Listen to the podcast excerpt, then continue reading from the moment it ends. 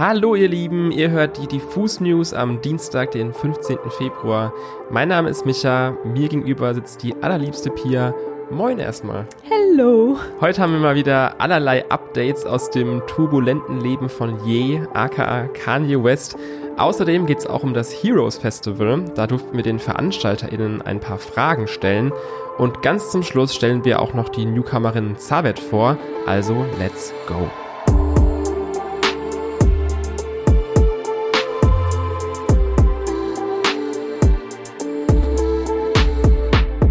Micha, ich weiß nicht, wie es dir geht, aber mit den gefühlt ersten Sonnenstrahlen in diesem Jahr, die man am letzten Wochenende zumindest in Berlin genießen konnte, kam bei mir direkt so Vorfreude auf Frühling, aber vor allen Dingen auch den Sommer auf und damit natürlich auch auf die anstehenden Festivals.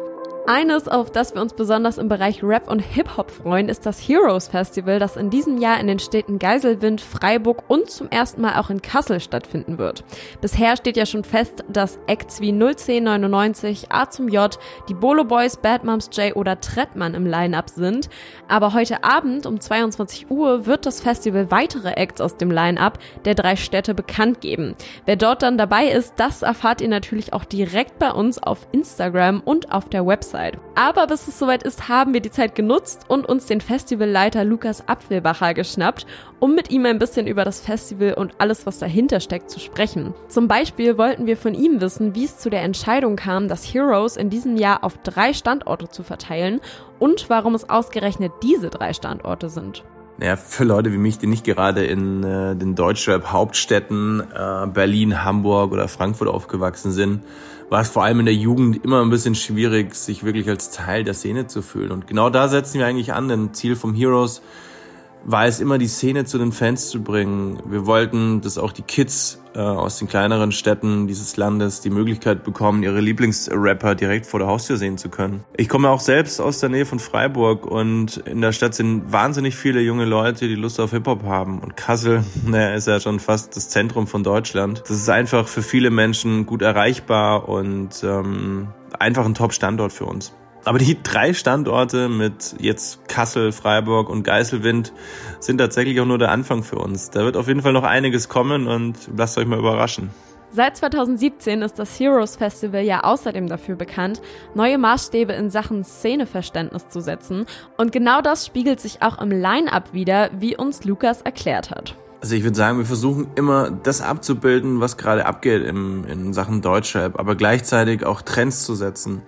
Unsere Besucher sollten die Möglichkeit haben, die größten Acts des Landes zu sehen und nebenbei Rapper äh, sehen zu können, die sie bisher vielleicht noch gar nicht auf dem Schirm hatten. Mann, da kommt eigentlich noch mehr Vorfreude auf, vor allem weil man merkt, dass da so viel Liebe und Arbeit hintersteckt. Doch leider gibt es da ja immer noch diese eine kleine und nicht ganz unwichtige Sache, die sich Corona nennt und die könnte den lieben OrganisatorInnen des Heroes Festivals noch einen ordentlichen Strich durch die Rechnung machen. Wir haben Lukas deshalb gefragt, ob es bisher schon einige besondere Herausforderungen bei der Planung des Festivals gab und ob es Sorgen bezüglich der Pandemiesituation gibt. Wir standen natürlich äh, in den letzten zwei Jahren vor den größten Herausforderungen, die man sich in der Festivalbranche vorstellen kann. Und was die Planung angeht, wenn wir ehrlich sind, machen wir uns da schon jetzt überhaupt keine Sorgen mehr. Wir sehen zum Beispiel, dass Menschen sogar jetzt schon wieder ins Fußballstadion gehen können. Überall wird von Öffnung geredet. Klar, die Fallzahlen sind hoch, aber wir werden in den nächsten Monaten zurück in die Normalität wechseln. Natürlich können wir nicht zu 100 Prozent versprechen.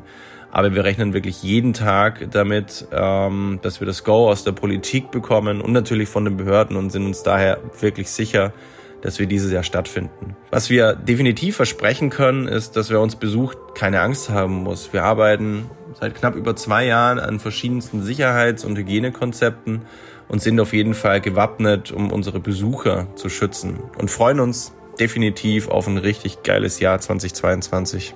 Von uns auf jeden Fall an der Stelle auch nochmal ganz liebe Grüße an die OrganisatorInnen des Heroes Festivals. Wir drücken euch natürlich die Daumen, dass alles stattfinden wird und sind schon gespannt auf heute Abend, wenn die nächsten Acts im Line-Up announced werden. Meine Rolle in dieser News-Folge wird so ein bisschen das tägliche Kanye-Update sein. Ich habe auch schon ein bisschen Angst, weil bei ihm geht natürlich mal wieder alles drunter und drüber und man weiß auch gar nicht so richtig, wo man anfangen soll. Aber ich glaube, ein guter Punkt wäre vielleicht sein aktueller Instagram-Grind. Um den ist man nämlich in den letzten Tagen und Wochen kaum herumgekommen. Seit seiner Trennung von Kim Kardashian, beziehungsweise eher ihrer Trennung von ihm, verarbeitet Ye diese quasi öffentlich.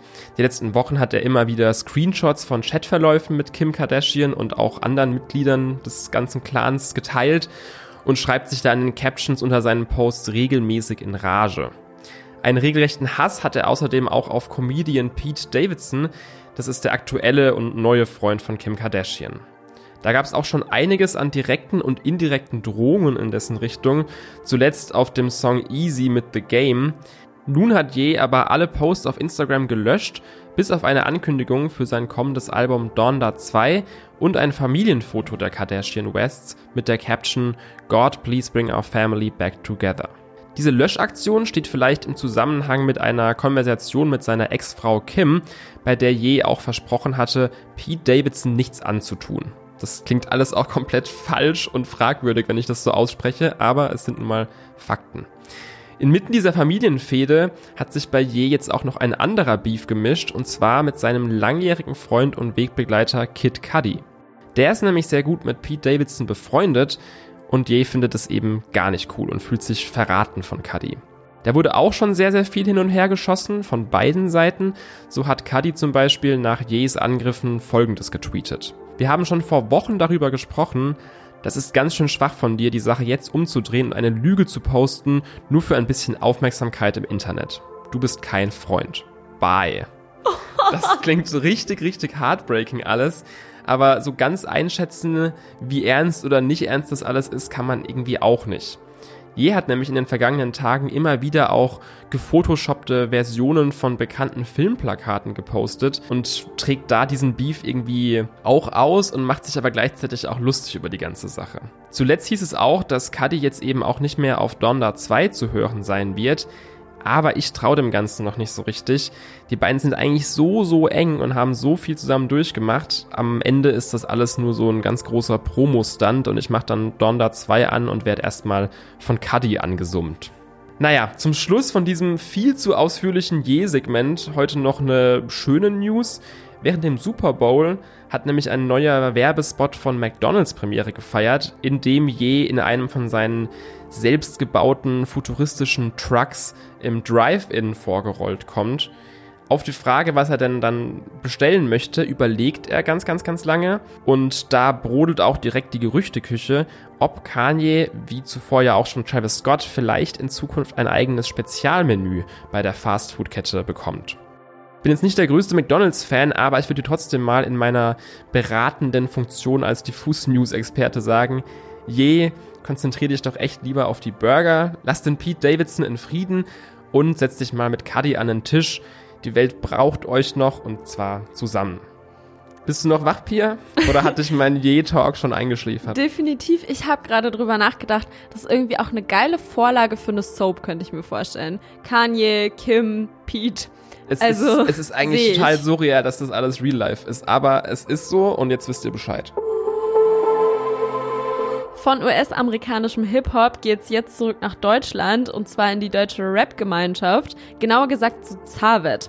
Aus Offenbach und aus Frankfurt kennen wir ja schon einige erfolgreiche KünstlerInnen, wie zum Beispiel Haftbefehl oder Liz. Die Newcomerin Zavet zeigt nun aber, dass auch im nicht ganz so weit entfernten Mannheim so einiges gehen kann. Mit Husky-Augen hat sie am Freitag nach Keine Million und Camouflage ihre dritte Single veröffentlicht.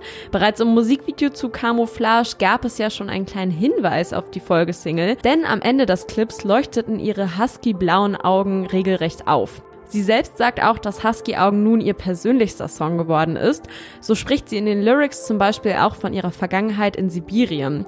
Hier lebte sie nämlich mit ihrer Familie, bis sie zwei Jahre alt war, bevor ihre Eltern und sie Russland dann verlassen haben. Aber nicht nur aufgrund von persönlichen Stories catchen Savits Sounds total. Auch ihre melodische Stimme, mit der sie sich sanft über die trappigen, poppigen Beats ihrer Songs legt, sorgt für Gänsehaut. Also behaltet Savit auf jeden Fall auf dem Schirm, denn da kommt bestimmt noch einiges auf uns zu. Das war's an der Stelle mit den heutigen Diffus News am Dienstag. Denkt auf jeden Fall daran, unseren Kanal zu abonnieren und auf Spotify die Benachrichtigungen zu aktivieren, damit ihr keine neue Folge mehr von uns verpasst. Das nächste Mal hören wir uns dann am Freitag mit den spannendsten und neuesten Releases. Bis dahin genießt das schöne Wetter und habt eine gute Zeit. Ciao, ciao.